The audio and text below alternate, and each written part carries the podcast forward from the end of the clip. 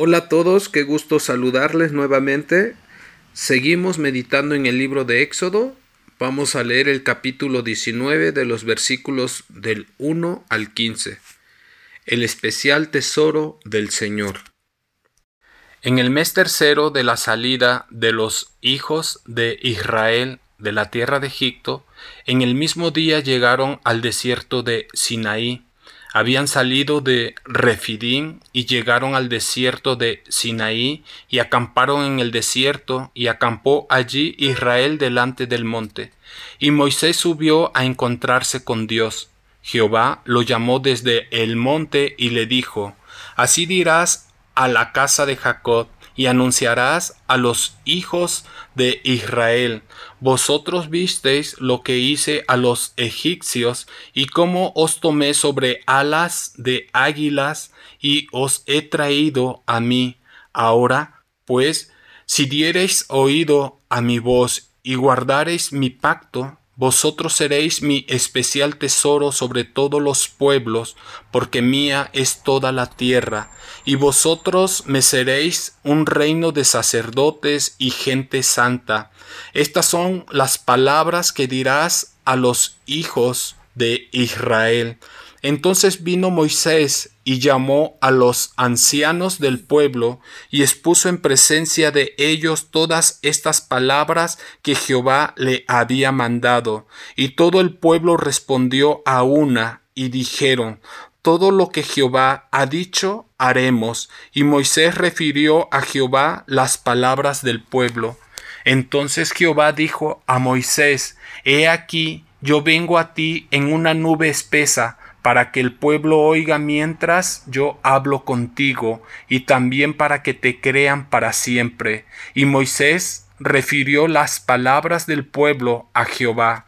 Y el Señor dijo a Moisés, Ve al pueblo y santifícalos hoy y mañana y laven sus vestidos y estén preparados para el día tercero, porque al tercer día Jehová descenderá a ojos de todo el pueblo sobre el monte de Sinaí, y señalarás término al pueblo en derredor, diciendo, guardaos, no subáis al monte, ni toquéis sus límites, Cualquiera que tocare el monte de seguro morirá. No lo tocará mano porque será apedreado o aseteado, sea animal o sea hombre, no vivirá.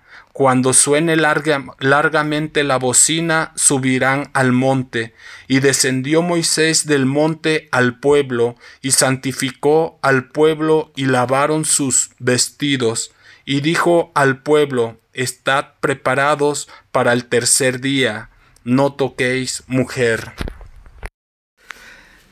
Aquí vemos cómo Dios formuló sus requerimientos y estipulaciones para aquellos a quienes había escogido.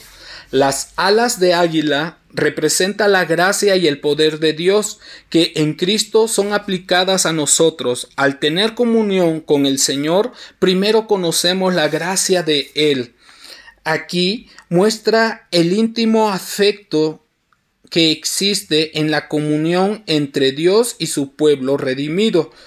Al permanecer en la presencia del Señor, el pueblo de Dios se convierte en un reino de sacerdotes y una nación santa.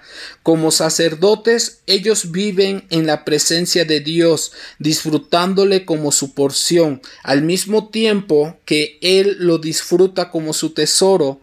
Este mutuo disfrute entre Dios y su pueblo hace que éste sea apartado para Dios, separándolo de todo aquello que no sea Él y haciendo de ellos una nación santa.